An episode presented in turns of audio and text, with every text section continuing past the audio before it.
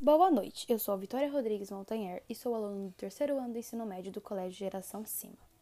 Hoje eu vou explicar um pouco sobre as orações coordenadas.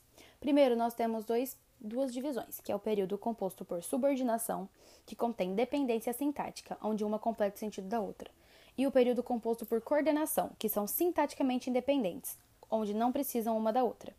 Porém, nós temos também um período chamado período composto por coordenação e subordinação, que é quando os dois períodos vêm juntos. Exemplo: imagine se a internet existisse na época dos faraós e todos tivessem Facebook orações coordenadas entre si e ao mesmo tempo subordinadas à oração principal. As orações coordenadas são classificadas em dois grupos, as sindéticas e as assindéticas, e agora eu vou explicar um pouco sobre a assindética, ou também chamada de justaposta, que é uma oração independente sinteticamente, que não precisa ser introduzida sem qualquer conjunção ou conectivo, porque, embora não tenha esse conectivo ligando elas, a pessoa que está lendo consegue entender a sua ligação. Exemplo: aproximei-me da porta, girei a maçaneta, entrei silenciosamente. Depois, nós temos as orações coordenadas sindéticas, que independente sintaticamente introduzida por uma conjunção coordenativa. Exemplo: desculpe, mas tem que ter inglês fluente. Dentro dessa oração coordenada sintética, nós temos várias subdivisões. Uma delas é a oração coordenada sintética aditiva, que estabelece uma ideia de acréscimo ou adição em relação à oração anterior. Exemplo: atendeu o celular e perdeu a vida. Quando se tem intenção de dar maior ênfase, é utilizada uma série aditiva enfática. Exemplo: Não só aprendi a jogar futebol, como também me tornei a capitã do time. Depois nós temos a alternativa, que exprime um conteúdo que se alterna ou se exclui em relação ao conteúdo de outra oração. Exemplo: ou ganhamos essa competição ou desistimos de vez. Depois, nós temos a adversativa, que expressa uma ideia oposta à de outra oração. Exemplo: Nós tentamos manter segredo, mas os vizinhos descobriram. Também pode ser utilizada, porém, contudo, todavia, no entanto, entretanto, entre outras coisas. Dessas conjunções, a única que aparece no começo das orações é mas, já que as outras podem aparecer no começo ou deslocadas. Exemplo: Pedro levava uma vida agitada, porém gostava da calmaria. Temos depois a conclusiva, que representa uma conclusão lógica do conteúdo expresso em outra oração, no caso, na oração anterior. Exemplo: as principais conjunções conclusivas são logo, portanto, pois, por isso, assim, então. Aqui vai um exemplo delas. O sal pode trazer problemas à saúde, por isso devemos usá-lo com moderação. Pode aparecer também deslocada. Por exemplo, a conjunção pois sempre aparece nessa posição deslocada como não estava acostumada com aquilo, não sabia, pois, como lidar com aquela situação. Temos posteriormente a explicativa, que apresenta uma explicação para o fato da oração que a antecede.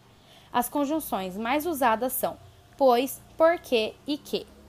Exemplo: arrumem-se, pois vamos sair em alguns momentos. Hoje em dia, a conjunção mais usada em coordenadas sindéticas explicativas é o pois. Vamos falar também sobre outro assunto chamado pontuação, onde eu irei explicar quatro tipos de pontos para vocês. Eles são exclamação, interrogação, parênteses e aspas. Primeiro nós vamos começar pelo de exclamação, que é o sinal que encerra as frases exclamativas. Ele pode indicar uma variedade de atividades e emoções, como alegria, ordem, pedido e reclamação. Ao contrário do ponto final, ele indica uma entonação exclamativa e não neutra. O ponto de exclamação também é utilizado em interjeições como minha, nossa e com vocativos como João, Maria. Nesse caso, não encerra a frase, só dando um tom expressivo. Exemplo: Veja essas estrelas. Ajude-me. Faça-me o favor. Depois nós temos o ponto de interrogação, que encerra frases interrogativas diretas, indica que está encerrando uma pergunta. Exemplo: Você está bem? Em seguida, nós temos os parênteses, que normalmente servem para separar informações e acessórios no texto. Exemplo: datas, traduções e explicações de termos técnicos, entre outras coisas. Exemplo: morava em um casebre, entre parênteses, casa pequena, nas montanhas, onde ele explica o que é um casebre. Também podem ser usados no lugar das vírgulas para separar apostos.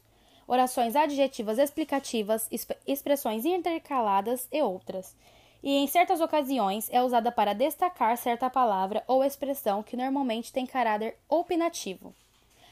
Por fim, nós temos as aspas, que assinalam citações, destacam palavras e expressões do texto. Como exemplo: títulos, acabei de assistir Crepúsculo.